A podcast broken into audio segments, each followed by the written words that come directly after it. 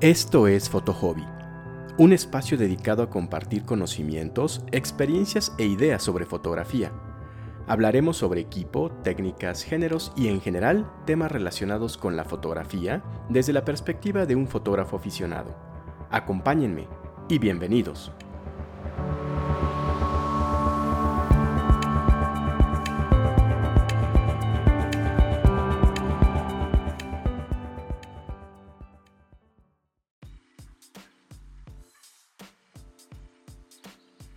¿Qué tal?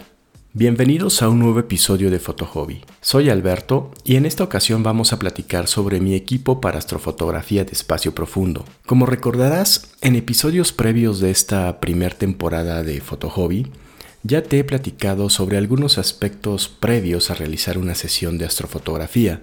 Así, ya te he platicado sobre cómo conocer el cielo nocturno, tips para ubicarnos, He hablado sobre algunas herramientas para empezar a conocerlo y de igual forma platiqué sobre algunos aspectos a considerar al momento de planificar una sesión de astrofotografía. Así que ya es el momento de platicarte sobre el equipo específico que yo utilizo para astrofotografía de espacio profundo. Al respecto, como recordarás, la astrofotografía se puede dividir principalmente en tres grandes subgéneros. Por un lado tenemos la astrofotografía de campo amplio, que básicamente se encarga de la Vía Láctea y grandes porciones del cielo con una cámara y objetivos angulares. Por otra parte está la planetaria que se encarga de fotografiar lo que está dentro del sistema solar como planetas. Y finalmente tenemos la astrofotografía de espacio profundo que se encarga de fotografiar lo que está fuera del sistema solar, cosas como galaxias, nebulosas, estrellas, etc. Cabe señalar que el equipo y la técnica necesarios para practicar en específico astrofotografía planetaria y de espacio profundo son totalmente distintos. Así que yo te voy a hablar sobre equipo para astrofotografía de espacio profundo porque es el género que más me gusta. Ahora, antes de empezar a hablar sobre el equipo en concreto, quiero hacer algunos disclaimers previos. A ver, la astrofotografía es un hobby precioso y muy apasionante, o bueno, a mí me lo parece así, pero no te voy a engañar, no es ni precisamente barato ni precisamente sencillo. Ahora bien, el equipo del que yo te voy a hablar, que es el equipo que yo utilizo y por lo mismo el que te puedo recomendar, porque es con el que he obtenido buenos resultados, es equipo para empezar en astrofotografía. De ninguna manera es equipo fancy ni profesional. No quiero usar el término entry level porque ciertamente no es barato, pero yo diría que es un muy buen equipo para iniciarnos en astrofotografía, ya que con él vas a poder lograr bastantes cosas. Y yo diría que esta es la forma correcta de empezar en cualquier hobby, justamente empezando tranquilo, sin gastar demasiado dinero dentro de lo que cabe, con el equipo más fundamental y necesario. Y lo digo por experiencia, porque desde que mis amigas, mis amigos me ven con cámara, me han preguntado, oye, me llama la atención lo que haces, la fotografía, ¿qué cámara me recomiendas comprarme? Y yo siempre les he recomendado equipo entry level. Y esto se debe a que, pues sí, quizá las primeras semanas o meses con la emoción del juguete nuevo, pues sí los veo eh, sacar su equipo y tomar fotos. Pero con el paso del tiempo, en cuanto los principiantes nos damos cuenta que la fotografía es mucho más que apretar simplemente un botón, sino que si realmente quieres mejorar tus fotos, pues tienes que estudiar, tienes que practicar mucho, en fin, tienes que dedicarle tiempo y esfuerzo como a cualquier actividad. Y es aquí cuando vienen las desilusiones del tipo, pues sabes qué, o sea, sí está padre esto de la foto, pero la verdad es que no tengo tiempo para estudiarla o para practicar tanto. Mi tiempo libre se lo prefiero dedicar a otras cosas. Y es aquí cuando terminan arrumbando sus equipos. Y estas mismas previsiones aplican por supuesto a la astrofotografía y de hecho de forma exponencial porque como ya señalé pues está el costo elevado de los equipos, pero adicionalmente está el tema de la dificultad de practicarla. Evidentemente la astrofotografía se practica de noche, las sesiones son bastante largas y pues por lo mismo pégate la desvelada, pasa frío, aprende a usar software complejo. En fin, si bien yo creo que muchos podemos apreciar la belleza de estas fotografías impresionantes del universo, ya hacerlas tú por tu cuenta, eso es otra historia. Así que por estas razones, lo más recomendable, como ya digo, es empezar con equipo sencillo, sin gastar demasiado dinero y más bien con ese equipo empezar a hacer astrofotografía y solo cuando te das cuenta de que realmente lo utilizas, de que realmente practicas astrofotografía, de que haces lo necesario para practicarla y que realmente te apasiona, es hasta ese momento cuando va a valer la pena empezar a plantearte darle upgrade a tu setup y adquirir equipo más sofisticado y caro, pero hasta que ya sabes que esto es lo tuyo, porque de lo contrario corres el riesgo de pues terminar arrumbando, como ya digo, equipo muy costoso.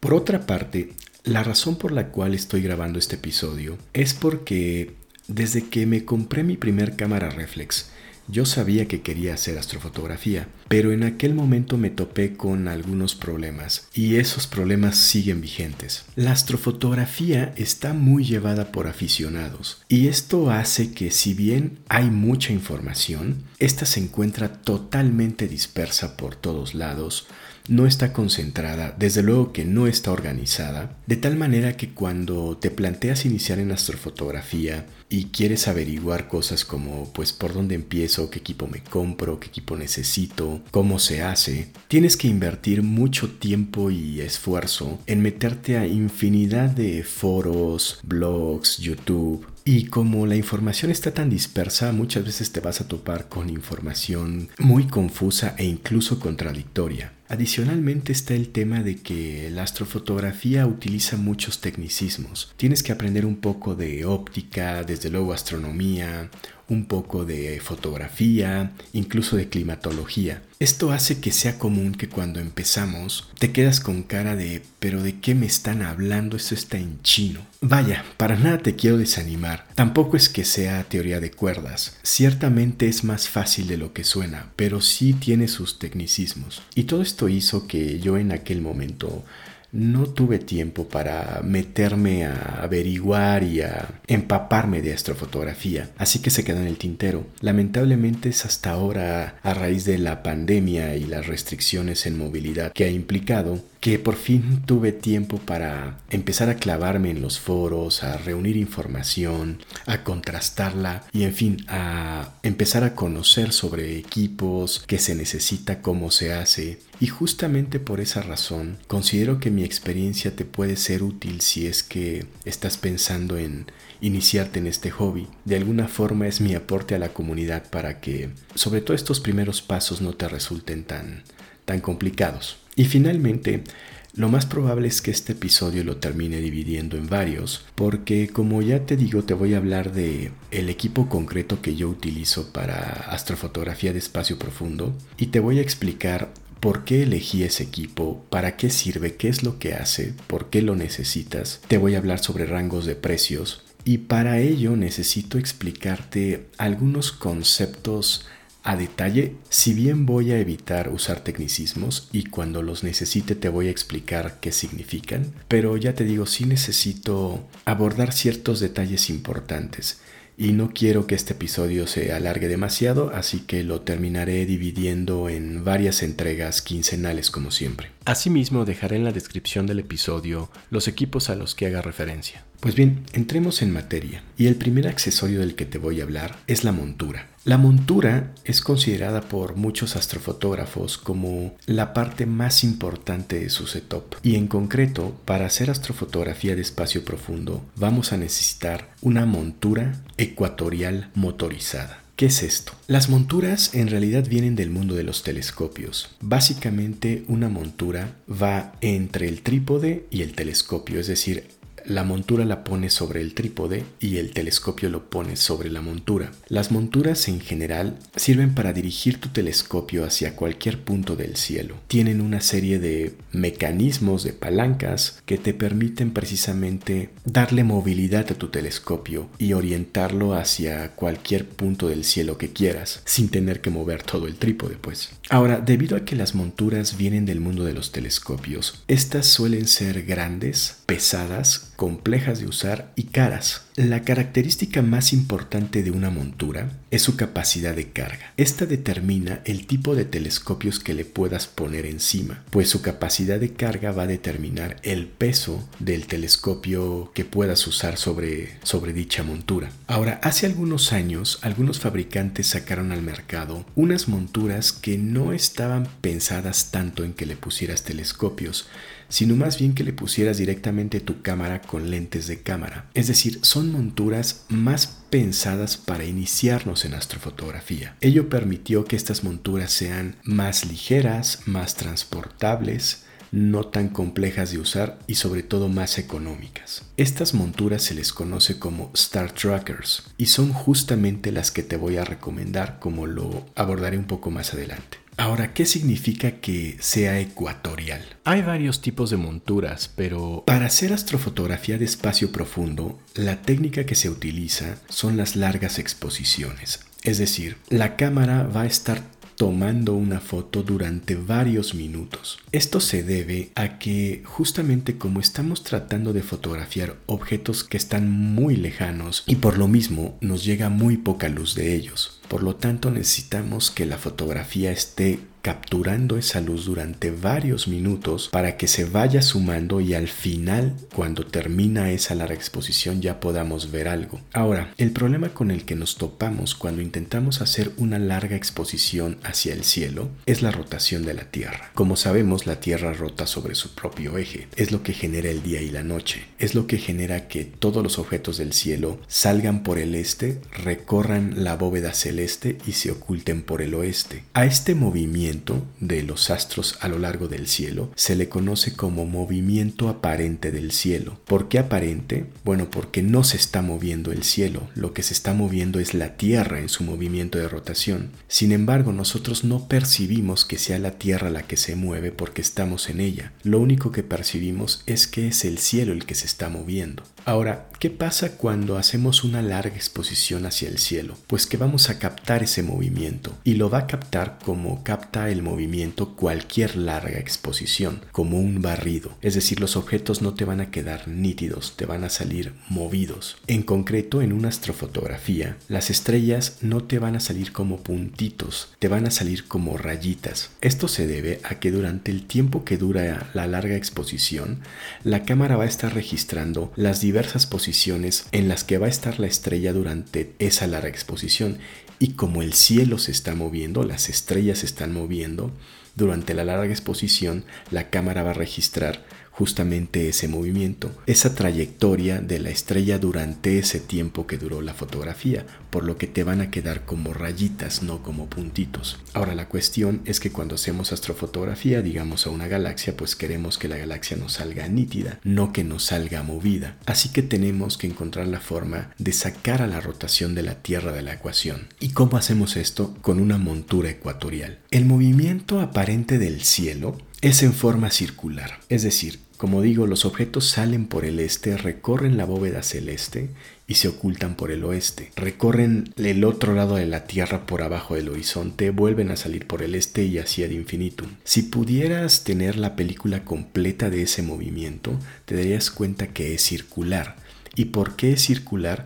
Pues porque la Tierra rota sobre su eje y forma un círculo. Así que el movimiento aparente del cielo dibuja un círculo. Además tiene una dirección de este a oeste y una velocidad específica, la velocidad de rotación de la Tierra. De esta forma tenemos que el movimiento aparente del cielo es circular de este a oeste y a la velocidad de rotación de la Tierra. Precisamente una montura ecuatorial lo que hace es que se mueve en círculo de este a oeste y a la velocidad de la rotación de la Tierra. Es decir, te permite machar o imitar el movimiento aparente del cielo. Cuando tú pones un telescopio sobre una montura ecuatorial, esta lo va a mover en círculos, imitando justamente el movimiento aparente del cielo, tanto en su forma circular, dirección de este a oeste y velocidad a la velocidad de rotación de la Tierra. De esta forma eliminamos la rotación de la Tierra de la ecuación, por lo que ya vamos a poder hacer largas exposiciones del cielo nocturno, porque a pesar de que el cielo se está moviendo, la montura va a estar dándole seguimiento preciso a dicho movimiento, con lo que vamos a poder fijar la cámara en un determinado punto y acompañar al cielo en ese movimiento aparente, ya te digo, en su forma, en su dirección y en su velocidad, por lo que durante todo el tiempo que dura la larga exposición, el objeto te va a quedar fijo. Ahora, ¿qué significa que esté motorizada la montura? Pues que el seguimiento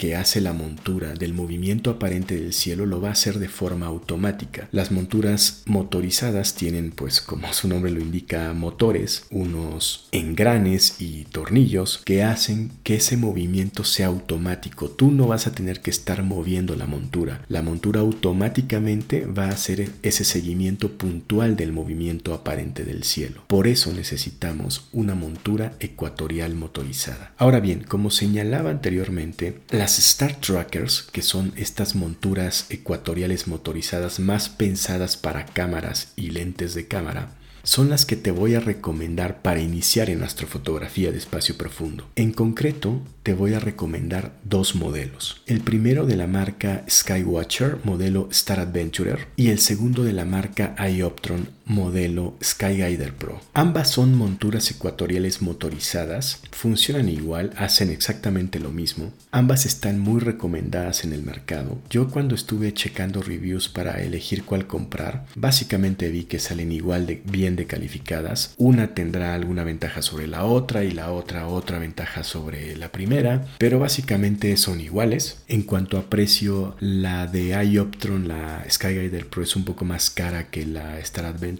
Pero cualquiera de las dos que elijas va a ser una buena elección. Y en concreto te recomiendo estas dos debido a que son las que tienen mayor capacidad de carga. Ambas aguantan hasta 5 kilogramos y esto nos va a permitir no solo ponerle cámara con lentes de cámara, sino incluso ponerles un telescopio pequeño, que es el camino que te voy a recomendar como lo mencionaré más adelante. Ahora, yo en lo personal adquirí la de Skywatcher, la Star Adventurer, y básicamente la elegí porque fue la que encontré en Amazon. Me costó alrededor de 450 dólares. La Skyguider Pro no la conseguía en México, así que decidí no complicarme la vida, pero ya te digo, cualquiera de los dos va a ser una buena elección. El caso de que elijas la de Skywatcher, la Star Adventurer, solo quiero hacerte un par de recomendaciones. Elige la Star Adventurer, no la Star Adventurer Mini. La Mini no te la recomiendo, pues tiene menor capacidad de carga. De igual forma, Skywatcher comercializa la Star Adventurer de, con varios niveles de accesorios y los vende como paquetes en concreto, la que te recomiendo, la que necesitas para hacer astrofotografía de espacio profundo, es la que tiene todos los accesorios, que Skywatcher la comercializa como el Pro Pack. Hay otros paquetes con menos accesorios, esos no te sirven, ya te digo, busca la que tiene todos los accesorios y la puedes identificar por el precio, por arriba de 400 dólares. Entiendo que iOptron también comercializa la Skyguider Pro, con diferentes niveles de accesorios. De nuevo, igual elige la que tenga todos los accesorios. Esto en cuanto a las monturas. Ahora, para que la montura haga bien su chamba de hacer ese seguimiento preciso del movimiento aparente del cielo, necesitamos ponerla sobre un trípode firme y estable. Este tipo de setups con estas Star Trackers y pequeños telescopios básicamente los puedes poner sobre un trípode de cámara. El tema es que como necesitan ser muy estables, te vas a tener que mover al mundo de los trípodes fancy en concreto de los trípodes de fibra de carbono. Y la cuestión con estos trípodes es que es que sus precios van de 300 dólares en adelante. Yo después de probar varias configuraciones, al final me decidí a comprar el trípode que comercializa Skywatcher para la Star Adventurer específicamente. Es un trípode estable y firme, pero más de telescopio, o bueno, más bien diseñado exprofeso para la Star Adventurer. Este trípode yo lo compré en eBay y ya con costos de envío terminé pagando como 150 dólares. Pero bueno, 150 dólares contra 300 o más, pues ahí está el deal. Y es precisamente el que te recomiendo. En el caso de la Skyguider Pro, seguramente iOptron también comercializa un trípode específico para esa montura. Pero bueno, si ya tienes un buen trípode de cámara de fibra de carbono que es estable y firme, puedes utilizar ese sin ningún problema.